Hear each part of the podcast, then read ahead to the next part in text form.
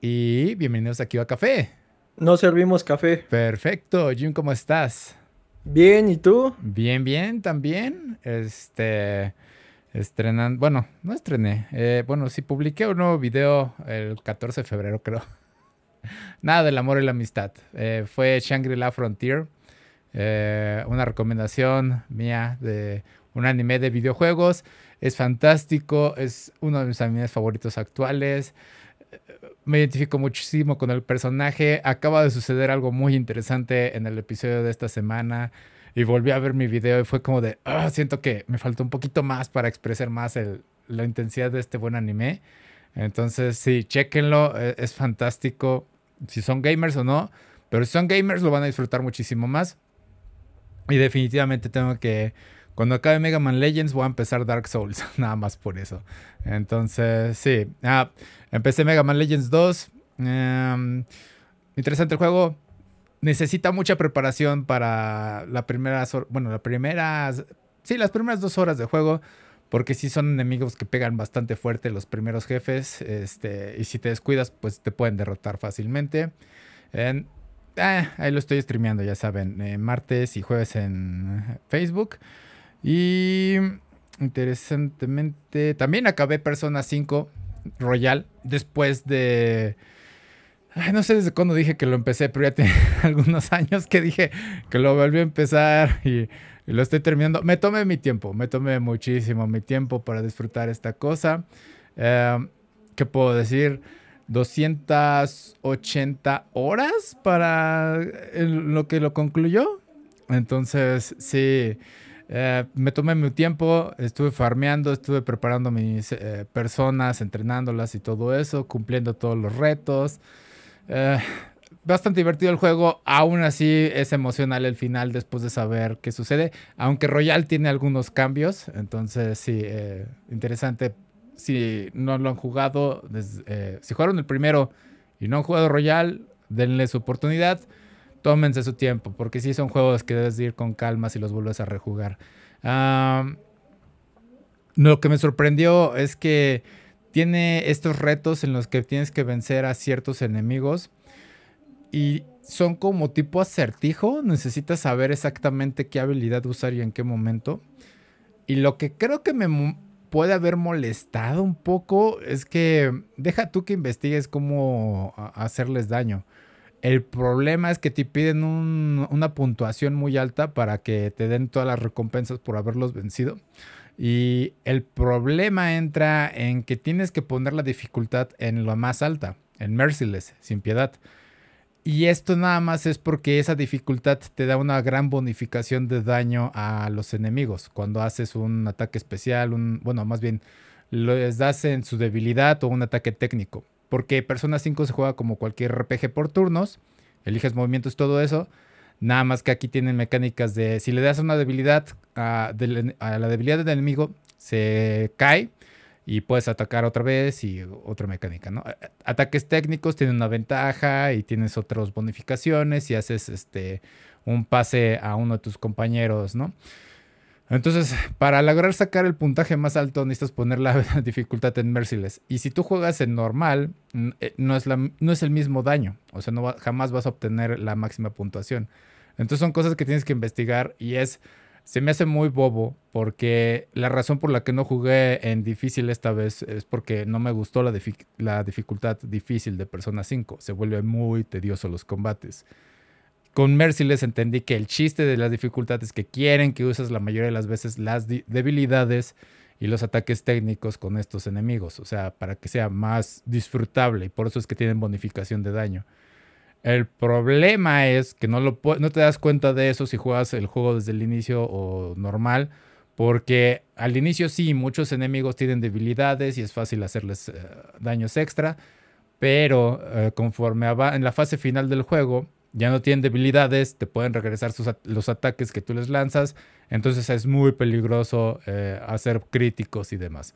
Entonces sí, que Merciless fuera la respuesta al acertijo se me hace un poco estúpido en ese sentido, pero bueno, el internet ayudó a resolver el problema, ¿no? Y más el esfuerzo que le puse al juego para que mis personas estuvieran maximizadas, eh, no lo hizo tan tedioso, nada más era de saber la secuencia. Eh, ¿Y qué, qué otra cosa? Ah, Vida Radical, eh, la película de, en la que actúa Eugenio Derbez. La película es buena, eh, sí pega muy crudo en la realidad de México. La recomiendo ver, pero el maldito problema es que no pudo dejar de... eh, en mi cabeza siempre estaba la idea de lo que había dicho Eugenio Derbez con de la entrevista de Adela, el desmadre de ese de cómo quieres que te pagues si vas a trabajar conmigo manejando mis redes sociales. O sea, no, no, no se pudo salir esa estúpida idea de, mi cabeza mientras estaba viendo la película, a pesar de que es una película muy bonita. Eh, no la voy a spoilear. Está basada en hechos reales. Bueno, más bien en un profesor de la vida real. No sé qué tantos son los hechos reales, eh, pero sí es un profesor que, que existe, eh, que está vivo en México. Este. No lo voy a spoilear, pero lo que la película en resumen es. Es esta. mm, la película de Estados Unidos en la que el maestro llega y pone en orden a todos los gángsters y demás. Es eso mismo, nada más que ajusta a la realidad de México. Y es como de. Sí, e- esos pandilleros tienen. O sea, no tienen muchas elecciones y demás, ¿no? Y te muestran como que la pobreza, pero te ponen luego a México y es de. Esa es la verdadera pobreza, güey. Entonces. Sí, se queda, las de Estados Unidos se quedan estúpidamente cortas comparado con eso. Quizás sí pueda merecerse ganar un Oscar radical y nada más mención honorífica a una niña, un extra, que en un momento emotivo todos se juntan y empiezan a llorar. Y bueno, Eugenio Derbez principalmente, pero una de las niñas suelta la lágrima. Y yo dije, güey, nadie te lo pidió, no sé quién eres, ni, ni te topaba, pero te vi soltar la lágrima y dije, ok, quizás denle reconocimiento especial a esa niña, nada más. Pero sí, recomiendo ver Radical si pueden. Y bueno, eso fue mi semana. ¿Qué tal tú, Jim? Pues he estado jugando el Super Mario RPG. ¿Qué tal? Esta vez sí, sí acabarlo, pues está muy similar a, a lo que ya había jugado en, en algún emulador o en el eh, mini Super Nintendo, pero, pero espero que esta vez sí, sí me dé el tiempo de, de poder vencer al jefe final. Ok, ¿el secreto? El que sea, pero darle un final. Ok, Porque la última vez que, que lo más que le avancé fue llegar al, al, al jefe final, al que dejó caer las, las espadas, pero no, nunca le pude ganar. ok. Sí, eh, el juego parece ser muy fiel al original. En- obviamente, pues mejoraron las gráficas. Sí se ve divertido y pues Y sí. las animaciones fue lo, lo que más mejoraron. Ajá, creo que le agregaron algunas cosillas para que fuera más fácil eh, la lectura de algunos movimientos. No me acuerdo cuál era el problema con el chico nube, pero tenía algo que en el Super Nintendo no podías fácilmente descifrar hasta que ahorita le agregaron una función extra. Cosas así, cositas sencillas que facilitan más el gameplay y eso lo agradezco muchísimo con los remakes. Que dicen, ok, se nos olvidó este pequeño detalle y sí era más difícil. No, es, no facilita el juego, no lo regala, nada más ayuda un poco al jugador en la comunicación de lo que está haciendo. Sí, eso lo agradezco. Va, va, va. Este, ¿no viste Madame Web? No, Ok. Ah, no, y no, no me llama. Igual después que esté en algún servicio de streaming o algo así. yo, Ahorita la que estoy esperando para ir al cine es Doom 2. ok. Ah, ¿sí la quieres ver? Yo, bueno, Sí. yo estoy como que, como me aburrió un poco la 1, así como que no le tengo muchas ganas a la 2. Ya. Se me hace muy longevo. Estira, es- le estiraron muchísimo en algunas partes, para mi gusto. Es- Yo creo que no, porque la novela es muy pesada y, y acá hicieron una buena introducción de personajes. Y ya esta segunda parte, a pesar de que hay un par de nuevos personajes, pues ya tendría que irse directo más a la acción. Ok, sí, es que la 1 siento que era como que, ah, sí, estamos desolados, desamparados, hay que recorrer el desierto y pasaban otras cosas y tampoco eran como que muy interesantes y, y otra vez desierto, y, o sea, entiendes la, la trama, ¿no? No sé, ah, se me hizo un poco pesado, pero sí, la introducción de personajes era muy buena. eh, el villano, eh, no sé cómo se, es más, ni me acuerdo de los nombres, pero cuando están comiendo con el que es el papá del actor principal, este, se me hizo muy buena escena introducción de un villano. O sea, dices, ok, este güey tiene la fuerza, ¿no? Por así decirlo. Sí, sí, está muy bien hecha esa escena. Em, bueno, pues a ver, Doom 2, ¿qué onda? Yo vi el tráiler de Godzilla y Kong, o Godzilla x Kong en Estados Unidos.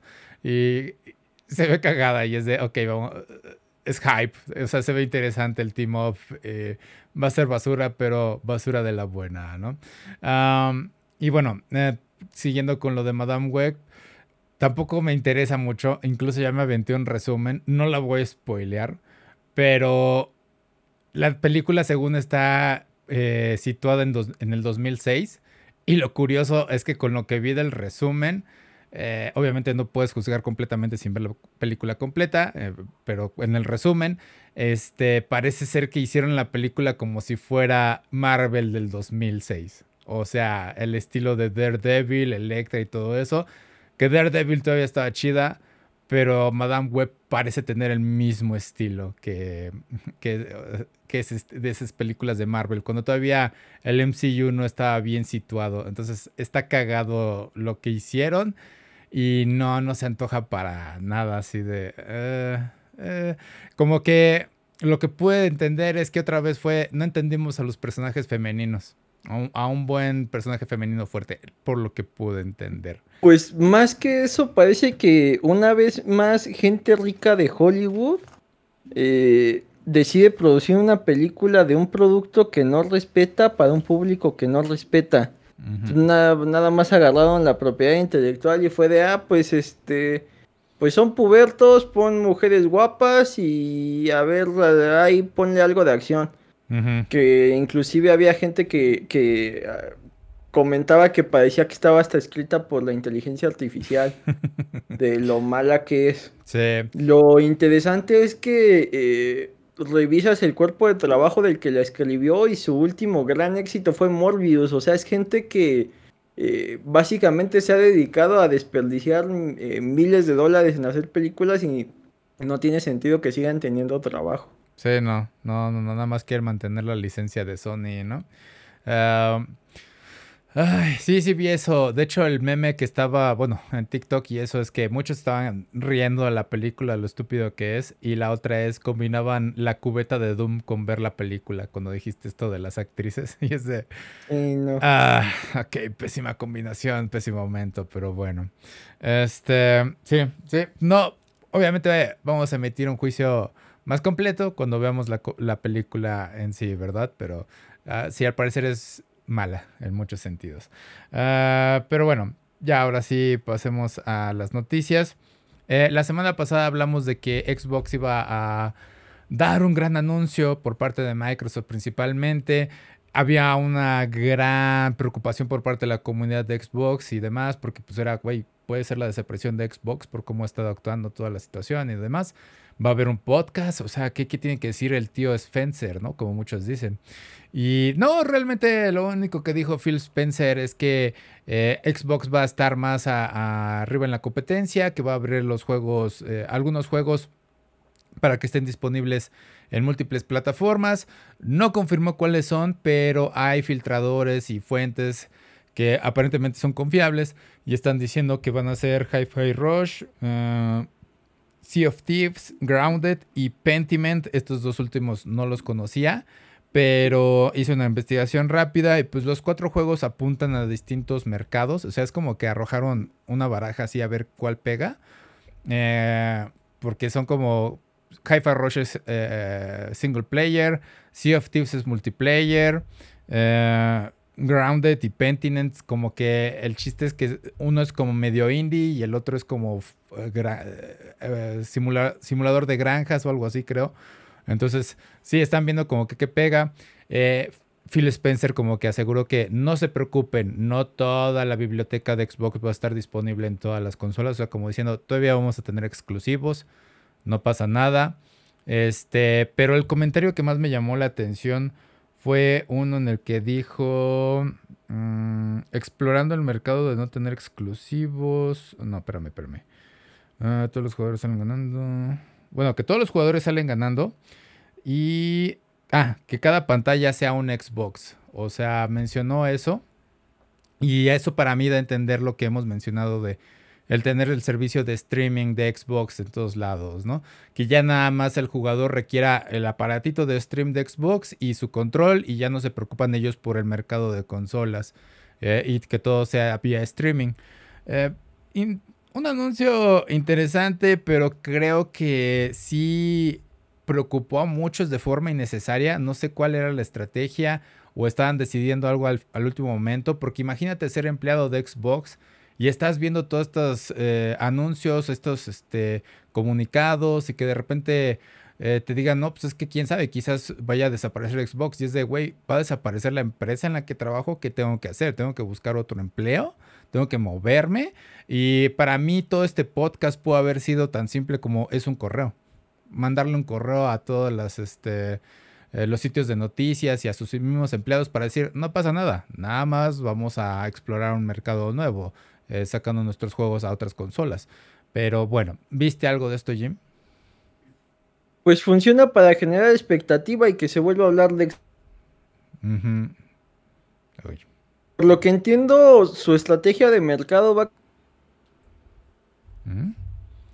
Ok. Independientes. Ah, ¿su estrategia de mercado va qué? Bueno, bueno, ¿me escuchas? Sí. Te digo, eh, por lo que entiendo, su estrategia de mercado eh, tiene dos vertientes. Ajá. Uno es tener exclusivos independientes, pero ya una vez que saben que ya no van a vender dentro de su consola, que la gente que podía estar interesada ya no lo compró, abrirlo al resto de... Ni PlayStation y, Nintendo, que es obvio, ¿no? No, no, no, hay, no existe más, pero eh, dicen, la vamos a abrir a otras consolas. Entonces, en ese sentido, Hi-Fi Rush ya tiene Ok. Sí. espérame. Uh, espérame, espérame, espérame. Uh, ¿Haifa Rush ya tiene? Bueno, bueno, bueno. Ahí está. ¿Haifa Rush ya tiene qué? Eh, Haifa Rush ya tiene buena, buena. Ok. Tenemos un problema de. Es que ya te dijeron que es buen juego. Ajá. Ya nos dijeron que es un buen juego. Es que sí, de repente se cortó ahí otra vez. No sé por qué. Ahora sí, perdón. Haifa Rush ya nos dijeron Te digo, eh, parece que tiene dos vertientes eh, Xbox para seguir comercializando sus juegos. Ajá. La primera es eh, aprovechar juegos independientes que fueron un boom, que no les costaron tanto a ellos producirlos Ajá. Y, y, que tenían como exclusivos. El caso de Haifa Rush es un juego que eh, sí llamó mucho la atención y parece que eh, ya alcanzó su tope de ventas en Xbox y, en PC. Entonces, para seguir explotando algo que ya desarrollaste, pues lo van a mover a otras consolas. Eh, tal cual en el anuncio no mencionan cuáles consolas, pero pues solo existen PlayStation y, y Nintendo. Y por otro lado, eh, creo que los que van a explotar en ese sentido son los que son eh, juegos como servicio. Porque al final del día, eh, mantener un juego como servicio en una sola consola, te atienes a que no haya el suficiente número de jugadores, que es lo que podría pasar en Sea of Thieves. De hecho, luego en Fortnite, por ejemplo, las partidas son menos emocionantes porque una gran cantidad de bots son las que conforman la al grupo de 100 jugadores. Entonces cuando te encuentras con estos bots, pues es una muerte fácil. Sí juegas más rápido, ¿no? Los tiempos de espera para jugar son menores, pero el reto del juego pues tampoco está a la altura. Entonces imagínate, tú lanzas el Sea of Tips con, con, bombo y platillo y a la mera hora eh, en tu servidor está vacío, pues la gente va a dejar de jugarlo y si, si, no lo juegan, pues no van a querer entrar con dinero a los este, microtransacciones, eventos y demás. Ah, si lo abres a las demás consolas y en las partidas este, tienes un gran número de jugadores, pues se va creando comunidad. Ah, ¿Por qué se congeló ahí? Bueno, bueno, bueno. Ah, ahí está. Creo. Sí, ahí estamos. Ok. Ah, ya se me olvidó dónde quedamos. Eh, bueno, sigue tu idea porque se me olvidó en qué parte. Eh, te digo, o sea, tiene sentido que solo sean ese, ese tipo de juegos, los que son como servicio y los indies mm, que no les costaron desarrollar. Y pues mientras mantienen sus, este, sus grandes exclusivas, ¿no? Las que sí les costaron más dinero desarrollar y que al final pues ayudan a que se venda la consola, llámese Guild Software, llámese Halo, Starfield, ya estaban los rumores muy fuertes que iba a estar libre para todo el mundo y no es cierto. Y el de Indiana Jones igual, eh, va a ser un exclusivo, al menos por ahora. Sí, Eh, creo que es la jugada más inteligente que pudo haber hecho Xbox, o más bien era la última jugada a la que querían eh, llegar, que es básicamente, hey, pues saben qué, vamos a tener que aventar nuestros exclusivos a otras consolas, porque estuvieron escarbando un poco en el código de Hi-Fi Rush y al parecer encontraron algunas playeras que especiales, de esas que le puedes poner a tu personaje, eh, que dicen Xbox, Nintendo y PlayStation. O sea, el juego sí ya está listo para que sea multiplataforma. Eh, a lo que voy con esto es que hemos dicho que Xbox ha tratado de acaparar este mercado como medio otaku, en el que se han puesto un montón de juegos eh, semi exclusivos, por así decirlo, Persona, algunos de los personas recientes, no Persona 3 Reload, sino creo que los 5 Táctica y demás, eh, tenían anuncios especiales para Xbox y que está disponible para Game Pass, ¿no? Mientras que PlayStation se, no le importaba. Y para los jugadores de PlayStation, que la mayoría son fans de, juegos de anime, pues es como de, ¿qué onda, no? O sea, ¿por qué Xbox está teniendo estos títulos primero? Eh, Fantasia... Fantasia Re, no me acuerdo qué carajos eh, se llama el nuevo juego de Atlus, que también es como de parte de la franquicia de Persona, el Shin Megami Tensei. Eh, también iba a ser como que exclusivo de Xbox. Y es de, güey, ¿por qué el juego va a ser exclusivo para Xbox cuando tu público está en PlayStation? Entonces, sí, yo creo que trató de acaparar todo ese público y un poquito más Xbox, como diciendo, miren, Xbox también tiene una gran variedad de juegos fuera de los multiplataformas y los primera persona y los shooters, ¿no? Como son Gears of War y Halo.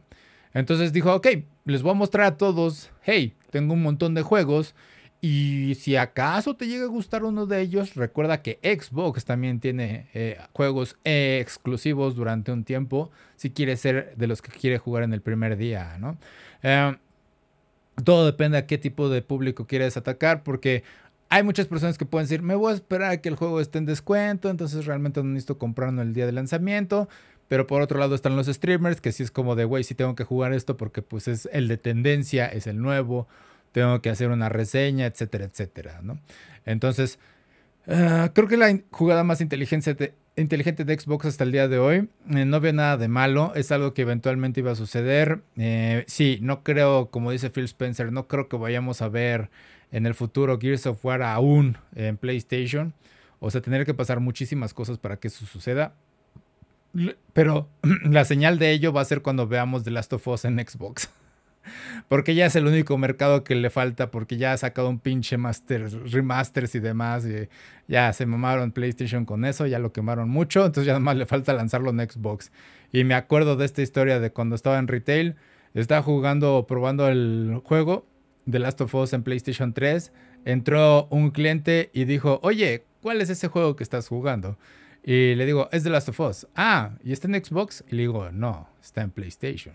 y fue como que se deprimió y sí, exacto, PlayStation en este momento tiene mejores juegos. Entonces, sí, em, es cosa de nada más expandir el mercado. Pero vamos a ver qué siguen planeando. Obviamente tienen que sacar Brooklyn. No se pueden hundir tan fácilmente. Y cuando lo saquen y vean los resultados de todas estas estrategias, es cuando ya sabrán decir, hey, pues quizás sea la última generación de consolas que abarquemos y nos dediquemos a otra cosa, eh, porque al final del día, pues lo hemos dicho algunas veces, es más fácil para los programadores dedicar todo su trabajo a desarrollar un juego en una sola consola, a multiplataformas. Y en este caso, si todo el mundo se va a ir a stream, pues ya nada más es a lo que soporta el servidor, ¿no? Entonces, nada, se tienen que preocupar por eso y listo, todos podrán jugar el mismo juego en las mismas condiciones pero sigue siendo un problema el Internet para todos, ¿no? será cosa de ver. Pero bueno, pasemos a otras noticias también rápidamente. Eh, el Nintendo Switch 2 fue retrasado a el 2025. Aparentemente teníamos noticias de que iban a salir en este año, lo dijimos hace algunos ayeres. Eh, pero no, se dio el anuncio de que vamos a moverse al 2025. Y lo curioso de esta consola es que ha habido muchas, muchas filtraciones. O sea, realmente ya no es como qué secretos va a tener esto. Porque sí, literal va a ser un Nintendo Switch 2. Va a tener el eh, retrocompatibilidad, que es lo más importante y era lo mínimo que esperábamos en juegos físicos y digitales. Van a mejorar eh, ahora sí que la resolución o bueno, como el desempeño de los juegos del Switch actual. Entonces eso también está más que bienvenido. Eh, por ejemplo, Bayonetta 3 es un gran problema para el Switch actual, entonces con ese no debería haber problema. Eh, el retraso pues realmente no se anuncia por qué exactamente. Ah, ok, ok. Sí, eh, es por la falta de títulos y es comprensible. No sabemos de un anuncio de un nuevo Super de un nuevo Mario ni de un nuevo Zelda. Este, apenas salió Tears of the Kingdom. ¿Y cuál fue el que salió? Wonder, eh, Super Mario Wonder. apenas salió. Ajá. Entonces, sí, una nueva consola de Nintendo sin un título de Nintendo exclusivo para estrenarse estaría muy raro y sí, me llamó la atención eso. Entonces, tienen que desarrollar algo o anunciar algo próximamente no voy a darle esperanzas, pero lo último que les queda a Nintendo ahorita y que esté en tiempo de desarrollo es Prime, eh, Metroid Prime 4, ¿no? Entonces, sí, es lo único que les queda ahorita, o solo que se saquen de la manga un Star Fox o algo, pero aún así Star Fox no es tan bueno con Metroid. Eh, sí, les falta ese título clave para lanzar una nueva consola. Pero bueno, ¿viste algo de esto, Jim? Pues por ahí ya ha habido filtraciones y cosillas así de que Nintendo registró algunas cosas para patentarlas y demás, pero creo que oficialmente no han eh, lanzado un anuncio de que venga la siguiente generación de Switch o la siguiente generación de, de, la consola, ¿no? Todo se, se, mantiene en rumores y el tiempo pasa y, y no vemos nada en claro, ¿no? Sí, eh, y sí está en la competencia porque no se habla mucho del Steam, pero el Steam es una competencia directa del Switch. Eh, también hay otras marcas que también han lanzado sus consolas portátiles o semiconsolas. O sea, realmente no le dicen consolas al Steam. Pero sí, ah, creo que Ryzen tiene una suya. Entonces, este. Eh, el hecho de tener una consola portátil no es algo nuevo actualmente eh, y con eso está compitiendo el Switch y el Switch se, ha quedado muy atrás en cuanto a lo que tiene en hardware o hashware, como le dicen algunos, hashware. este, entonces, eh, lo único que a mí me interesaría es que el anuncio tal cual todavía sigue de que va a haber un tráiler probablemente en este mes, quizás. pero lo que yo quiero ver es el diseño de la consola porque eso nos va a dar una idea de cómo va a ser funcionalmente en el sentido de refrigeración, porque es una de las cosas que a mí me preocupa. Eh, la base del dock que viene el Nintendo Switch calienta la consola. Ah, después de un rato se calienta la consola y no es tanto calor, pero sí es como de, güey, es una pequeña consola, entonces eso sí me preocupa bastante. Eh, compré unos docks eh, independientes, y eso sí realmente ayudan a que esté ventilado, especialmente cuando estás terminando, sientes la diferencia totalmente. Eh, entonces sí, eso va a ser interesante. También sería bueno saber si el dock que ya tienes del Switch original sirva con esta siguiente consola. Quizás no, pero sería bueno. Y es, pero es algo que no creo que le guste a Nintendo que. O sea, lo que quiere Nintendo es que estés comprando constantemente distinto hardware, ¿no? Eh, los Joy-Cons, quién sabe si van a ser compatibles. También eso va a ser un nuevo diseño. Lo cual sería, eh, creo que también es una dificultad para Nintendo, eh, para ellos en su mercado, porque imagínate poder usar tus Joy-Cons con esta nueva consola. O sea, ¿cuál sería la diferencia entonces entre... no vas a ver, o sea, el chiste de una consola distinta es que se vea distinta por fuera, ¿no? Pero con esta cosa, pues es una tablet a la que le pegas dos controles. Entonces, si Switch 2 no tiene algo que por afuera, por la misma pantalla, lo haga distinto, es como de, vamos a gastar este dinero para comprar esta cosa cuando posiblemente el Steam Deck todavía siga siendo más poderoso que el Switch 2. O sea, esa, va a ser la cuestión, ¿no? Pero bueno, es cosa de ver y esperar. ahora sí, pasemos a otra cosa y hablamos de eh, MCU. Y creo que el MCU va anunció muchas cosas interesantes, pero no creo que sea MCU tal cual, excepto Deadpool, y es, vamos a abordar eso. Porque Deadpool 3 sacó su tráiler durante el Super Bowl y el nombre oficial de la película va a ser Deadpool y Wolverine. Eh, un título interesante, está bien. Ya sabíamos que Wolverine iba a estar de vuelta, no sé por qué lo ocultan, pero bueno, es dramatismo. Eh, muchas referencias, muchos chistes de de Deadpool ahí acerca de Disney y especialmente me llamó la atención el, eh, en el fondo tenían enterrado el letrero de Fox Studios, creo que era. O sea, estaba ahí. O sea, sí, somos, está, eh, eh, Deadpool rompiendo la cuarta pared, ¿no? Y creo que lo más importante de esto es que se metió la TVA. No sabemos cuál va a ser el chiste de la TVA eh, en este momento, porque técnicamente ya se había muerto en el MCU con Loki. Entonces no sé en qué momento está ubicado. La TVA es algo extraño y bizarro en, dimensiones y demás. pero bueno, ¿viste el trailer, Jim? Sí, eh, pinta bastante interesante. Eh, ya vemos algunos vistazos de lo que podría ser. De entrada, te dicen que Deadpool pues ya está retirado y llega a la TVA, digamos que a regresarlo a, a la acción. A la acción. Y de ahí pues ya solo son flashazos. Entonces lo, lo primero que me llama la atención es que eh, dentro de esta película te van a volver a explicar qué es la TVA. Al final de Deadpool 2 tuvo ya sus momentos de viajes en el tiempo, ¿no? Inclusive, pues Cable tiene toda esta relación. Entonces, eh, pues ese va a ser la, la conexión.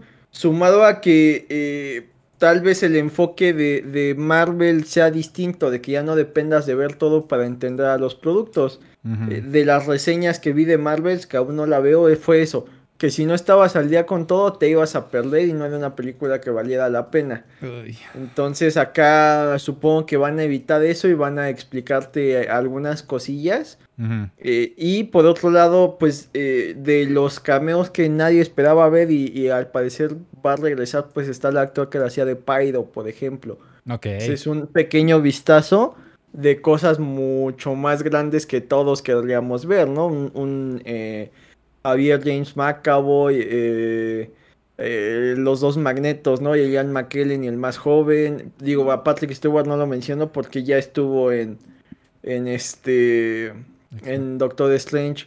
Pero eh, no sé qué tanto de más eh, generación de X-Men que ya acompañó a Hugh Jackman también veamos por ahí, ¿no? Otra vez a Halle Berry como Tormenta o, o de los jóvenes, ¿no? A Nicholas Holt que ya se anunció que va a ser este el ex Luthor en, el nuevo universo eh, regrese como bestia o veamos al que le hacía de Fraser que ya apareció por ahí al final de, de Capitana Marvel. Entonces va a estar va a estar muy, muy interesante y más que tanto va a ser una forma de eh, intentar regresar a, Marvel a los cuernos de la luna, más porque es la única que van a estrenar en este 2024. Y aparte el riesgo de que sea una película para adultos, porque eh, al final en taquilla pues son menos redituables al lado de, de películas para toda la familia. Entonces, a, mí me, agradó bastante. Vemos vistazos de lo que va a ser Hugh Jackman y, con guiños a lo que es el cómic. Por ahí alguna referencia a su alter ego de, de Patch. Mm. Y, no sé qué tanta relación haya con Madrid. Por pude en el MCU eh, fue introducido en la, en la serie de Falcon de Winter Soldier, que es donde van a buscar los restos del, del, super soldado que tiene esta icónica escena del balón Semo bailando. Ok. Entonces está. No sé qué tanto va a conectar. Digo, la primera gran referencia es que eh, en las pantallas vemos a, a Deadpool eh, ver escenas de, los Avengers y por ahí eh, un guiño a lo que tal vez sea la, escena de la pelea contra Hydra en, Era de Ultron. Mm. Y eh, otra cosa que llama la atención es que tanto la historia era así o el trailer está montado así para hacernos una idea de que esta va a resolver algunos problemas que ha tenido el MCU. Que tanto se va a centrar en corregir errores de cosas que ya hemos visto o solo en, en corregir el tono de películas que mantengan cierta calidad porque la fórmula que habíamos visto últimamente estaba extraña eh, si bien Marvel tiene una mala fama de que todas son de comedia, sí habían abusado de eso y no de buena manera. O sea, por ejemplo, en Thor Ragnarok entiendo el tono, pero en Love and Thunder como que ya no funcionaba tan bien. Ajá. Eh, Shang-Chi, Shang-Chi parecía una película del Disney Channel. Entonces, eh, vamos a ver si, si esta recompone el camino y más porque digamos que es un 50-50 de lo que el MCU quiere por un lado tienes una franquicia nueva, entre comillas, que son eh, Wolverine y Deadpool, pero por otro lado son personajes que, ya habías visto. Y Eternals y Shang-Chi y, de las series, por ejemplo, no lo han logrado. No han logrado cargar con ese legado de ser personajes que la gente quiera seguir viendo. Porque lo que, diciendo todo eso, me saltó la línea más ahorita, la de Deadpool diciendo yo soy el Jesucristo de, esto, ¿no? O sea, como diciendo yo voy a ser quien salve esto. Y sí, suena realmente este tráiler a que, pues es que necesitamos repuntar, necesitamos sacar a Deadpool y meterlo en este MCU. Eh, especialmente cuando te muestra, ah, bueno, que ve Deadpool todo lo que sucedió. Y es de, sí, no había interactuado tal cual con los Avengers ni nada de ellos, ¿no? Los X-Men y Deadpool se han mantenido lejos de todo ese desmadre. Eh, que es como que, pues, ¿por qué no le han pegado a ellos, ¿no? Como el Snap, el Blip. Entonces es de, ok, vamos a meter esto o estamos hablando de otra dimensión, ¿no? Eh, muchos chistes, no sé, no... No creo que sea algo nuevo para el MCU. Va a ser Deadpool siendo Deadpool con su humor, para mí. Eh, sí te indican que va a ser un humor más adulto nada más por la simple frase de que el güey de la TVA le dice, ah, señor, usted se cagó en el camino y es de, no es cierto, no estaba desmayado y es de, ok, el lenguaje, ¿no? Simplemente que manejan es de, ah, y es de, ok, vamos a ser adultos, pero bueno. Eh, nada más lo que me llamó la atención al final fue eh, la revelación de Wolverine, ya sabemos que existía, pero cuando le dice, oye, me das una mano ¿no? o algo así, Wolverine saca las garras. Y dije, ok, aquí se viene el momento en el que lo carga con las garras y lo levanta, ¿no? Pero me quedé así de, ¿de dónde es esa referencia? ¿Es de la película de Wolverine? ¿De la Wolverine Origin o cuál era? No me acuerdo. Pero es que siento que he visto esa escena cuando lo levantan a, Wolverine con las garras, creo. No me acuerdo. Creo que sí, pero no recuerdo bien. Sí, es que yo, tenemos un chingo de X-Men que no vemos, ¿no? O sea, probablemente sea Sabertooth quien lo haya hecho, no sé. Pero sí, sí me suena ese. Ah, quizás fue con mismo Logan, con el clon. fue, lo haya hecho. Entonces sí. Pero sí, la curiosa, la curiosa relación de eh, Wolverine y Deadpool es extraña desde la película eh, donde salió el Deadpool por primera vez, el Ryan Reynolds con la boca cerrada. Eh, lo cual rompe el personaje y es de quién carajo será este, o sea, y es Deadpool, y es de no, no es Deadpool, pero le estás diciendo Deadpool, ¿no? Eh, es muy estúpido. Pésima película. Ah, pero sí, eh, se va a restablecer la relación. Quizás sea por ahí el chiste, ¿eh? Sí, porque ese Deadpool está muerto y siendo este Deadpool de otra dimensión, se va a insertar al MCU tal cual. Quizás ese sea el chiste. Entonces, sí, eh, vamos a ver qué tal la relación Ryan Reynolds y Hugh Jackman. Va a ser una película muy divertida, acción al estúpido. No espero que se incluya tal cual el MCU, pero vamos a ver qué tanto lo van a forzar. Mm, pero bueno, pasemos a otra cosa. Salió el tráiler de X-Men 97, siguiendo con X-Men. Me agrada ver que están de vuelta estos personajes. La animación en este caso sí se ve como que quieren mantener el estilo de los noventas, pero los, eh, las técnicas de animación son distintas, entonces se ven un poquito modernos, entonces hay un pequeño choque, pero está bien, luce bastante bien. Eh, ah, me encantó un meme que vi acerca del final de Magneto diciendo, pues yo heredé todo, y, pero el meme es con los X-Men diciéndole, usted nunca vio por el profesor Javier. Entonces es como peleándose por los terrenos. Eh, sí, me llamó la atención que Magneto ahora sea el que esté a cargo ahora de la escuela. Eh, quizás vayan a hacer algo Cyclops y demás.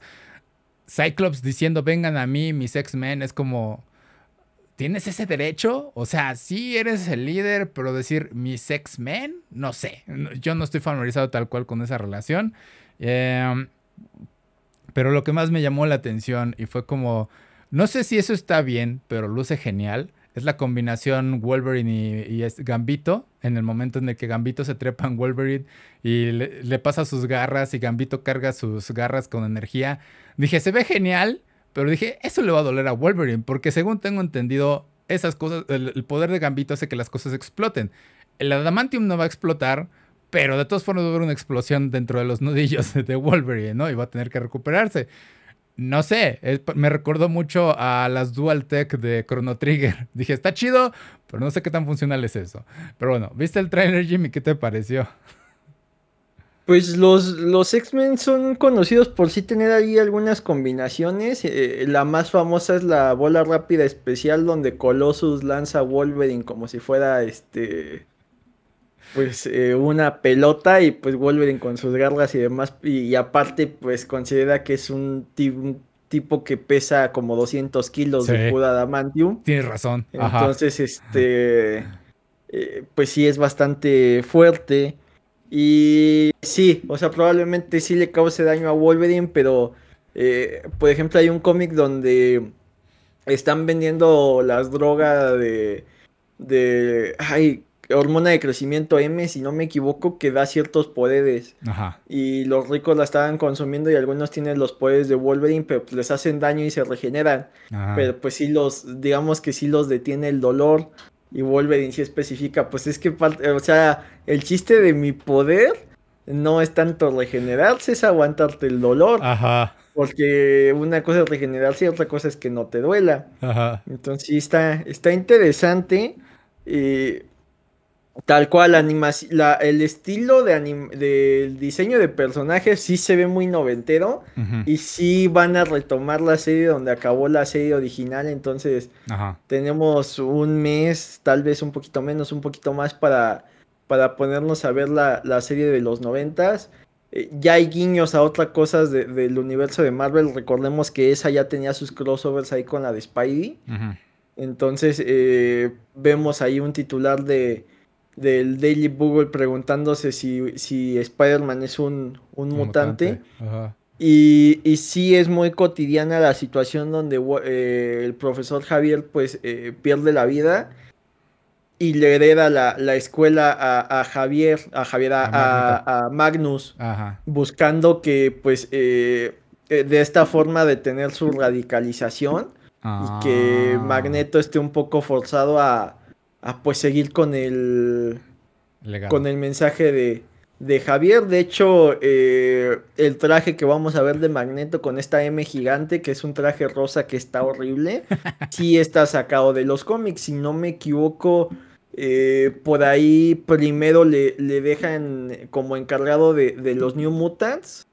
Y ya después pasa a ser el, director de, del Instituto Javier. Ok, ok. Entonces sí es muy, muy común que, Magneto ya sea parte de, los X-Men como un aliado. Y por otro lado, eh, pues recordemos que el primer alumno que tuvo Javier es Cíclope, el que siempre lo acompañó y al que digamos que entrenó para que eh, fuera su voz en campo. Ajá. O sea, eh, el hecho de que la frase famosa de a mí mis X-Men la diga eh, Javier telepáticamente, pues sí, el heredero, eh, a pesar de que durante muchos años Cíclope fue un personaje gris, por así decirlo, de todos los X-Men era el menos interesante, pues sí le correspondería eh, ser el heredero de esa frase. Ahora, ya en los cómics se ha evolucionado bastante al grado de que hasta en su momento creo que hasta mató a Javier, o sea, sí está muy raro todo el proceso que ha tenido eh, Cíclope desde intentar tener su propia escuela, eh, el cisma que tuvo con Javier y con, con, Wolverine, entonces llegó un momento donde Wolverine mantenía el sueño del profesor con la escuela Jean Grey mm. y Cíclope se llevó a algunos mutantes y eran más proactivos. Entonces eh, no estaban radicalizados tanto como Magneto, pero ya tampoco se dejaban. Mm. Entonces, este sí se ha tenido ahí su, su evolución Scott Summers.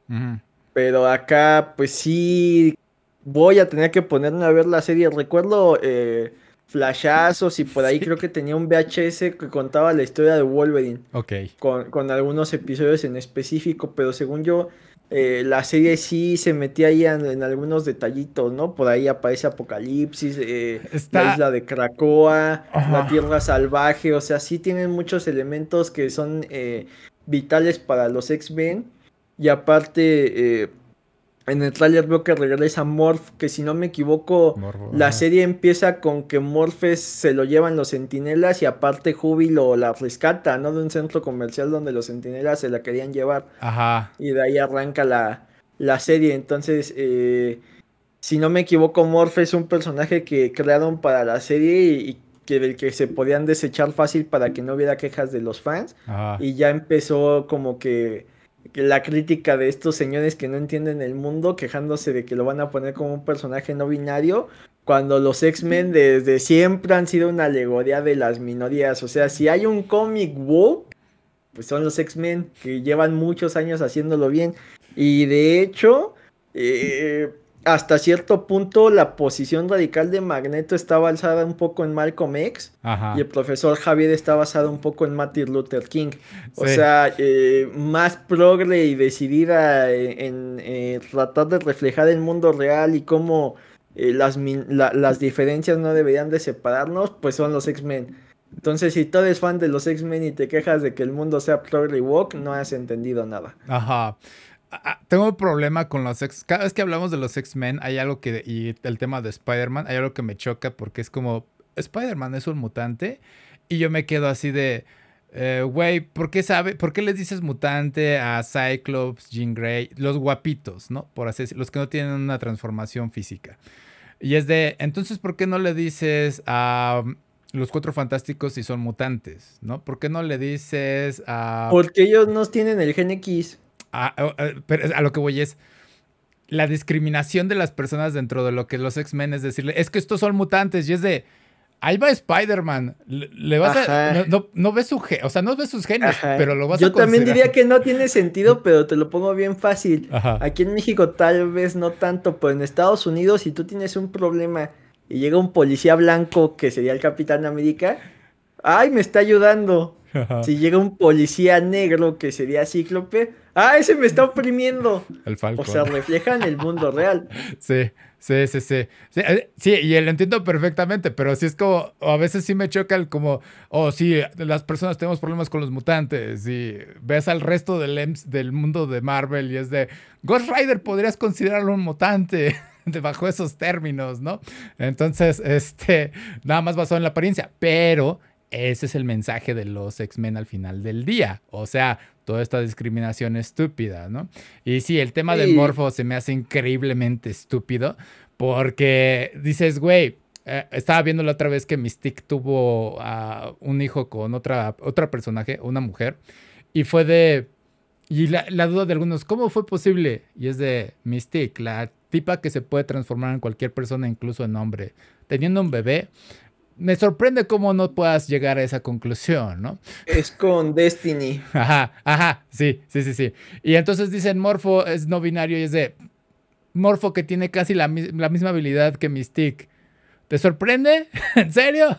Eh, la diferencia es que ahora tenemos estos términos y las personas, pues están, muchas personas están enemistados con ellos, ¿no?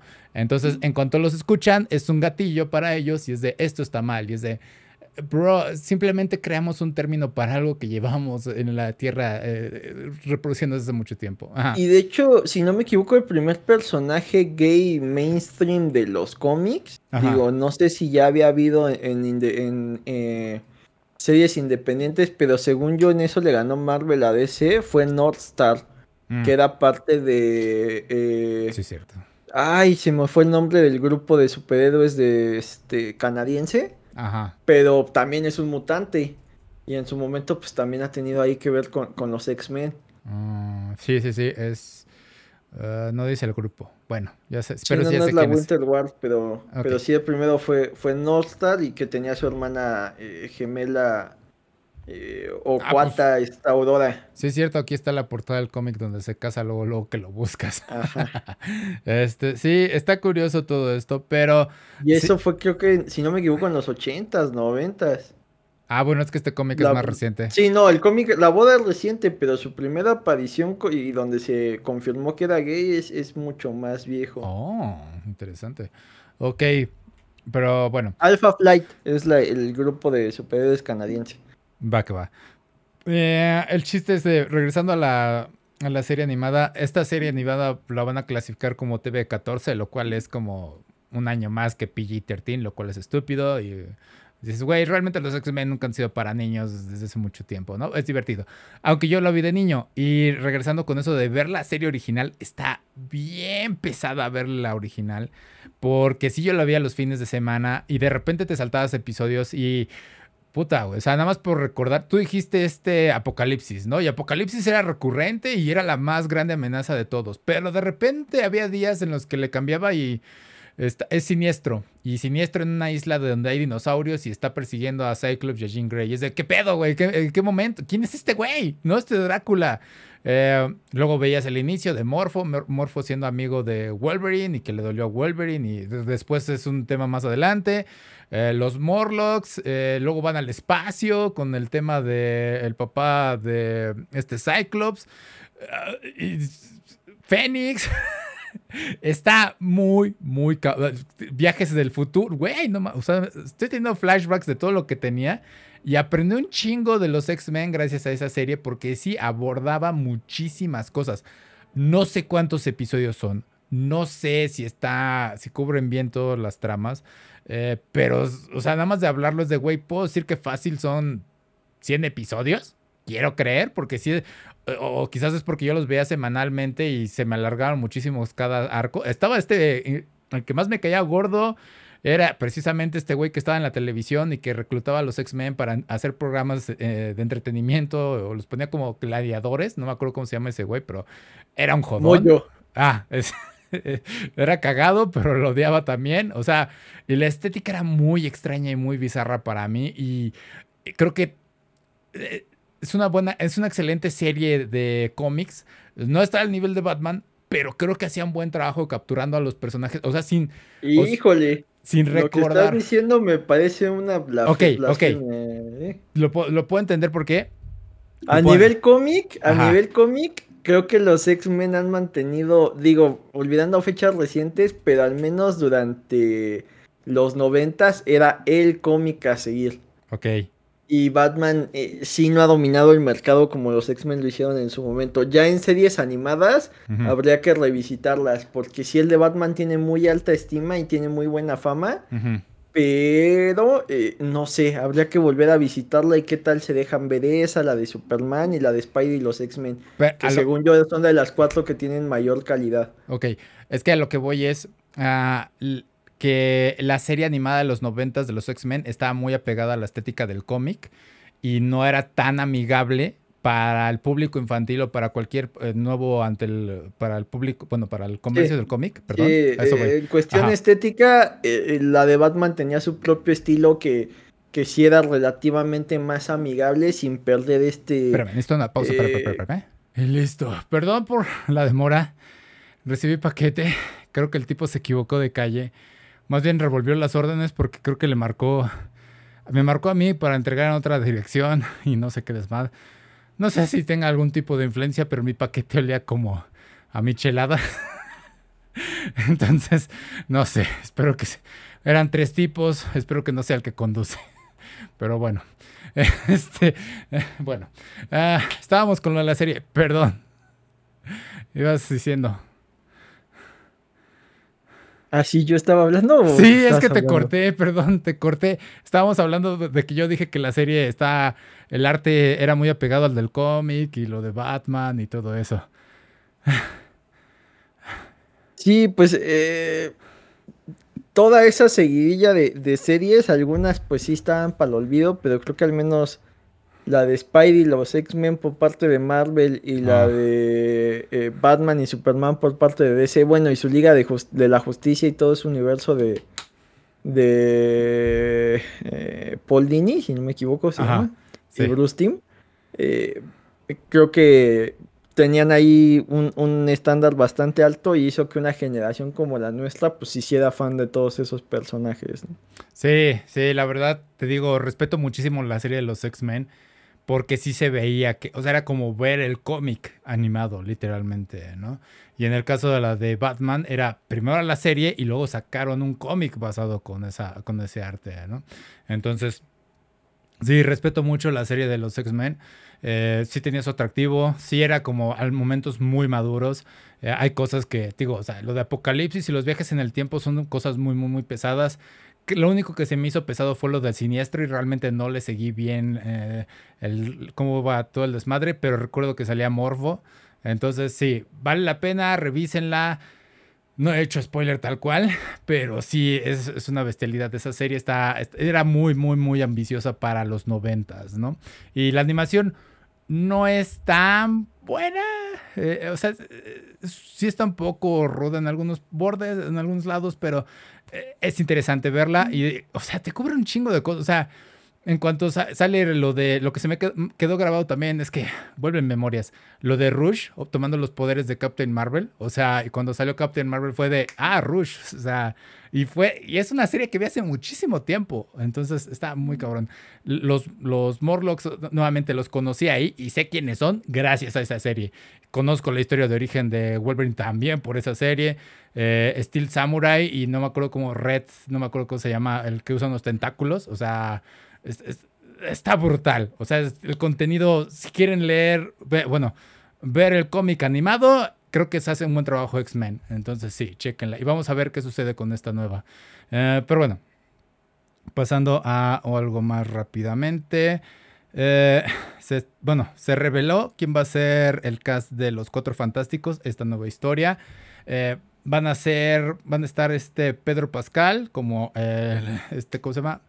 Reed Richards, Vanessa Kirby, la mujer invisible, Evan Moss Backlash como Benjamin Grimm o la mole y Joseph Quinn como la antorcha humana. Correcto. Entonces Pedro Pascal ya está en todos los universos.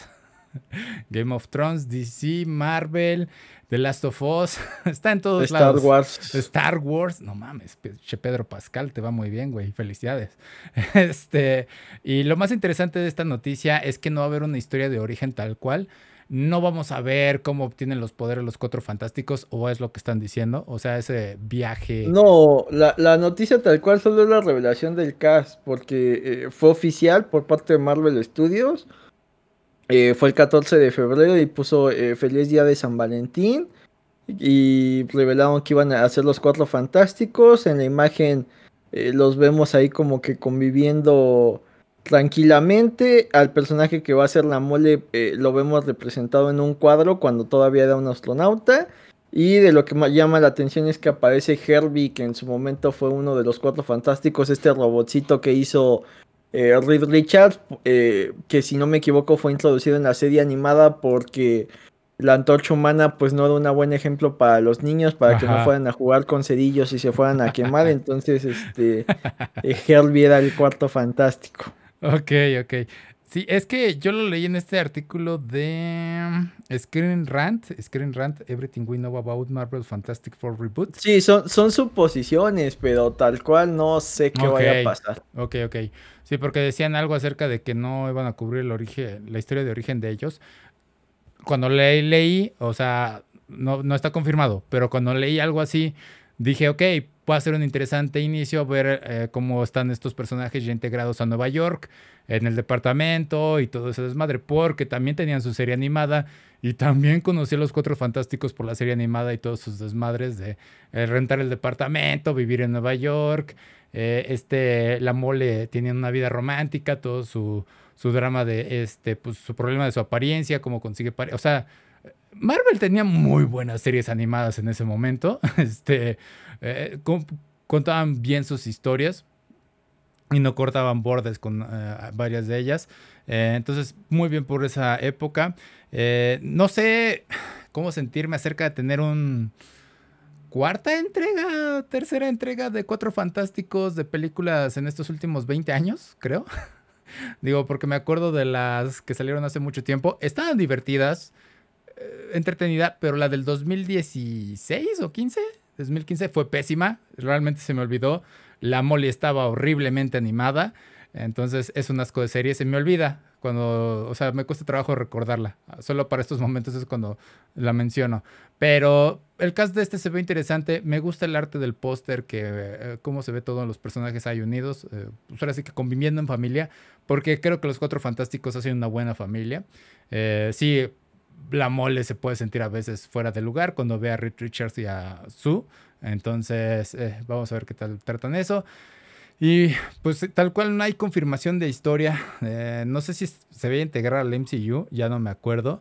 Y también está Sí, se supone que forma parte del MCU. Ajá. Y en teoría tendría que poner las bases de lo que va a ser el Doctor Doom para que ya lo veamos como el villano principal en Secret Wars. Cierto, que va a estar al final todo esto, ¿no? Eh, para preparar la siguiente etapa del MCU. Eh, no sé, güey. Tiene muchos reboots ahorita el MCU con, todo su desmadre, con esto de que el personaje que hacía Khan se metió en unos problemas muy graves y ya está fuera y es de tenemos que recastear a este personaje o van a sacarlo, es el momento perfecto para sacarlo completamente del MCU y hacer otra cosa, ¿no? Eh, no lo sé, eh, Marvel está en muchos problemas ahorita en cuanto a historias y, y sus actores.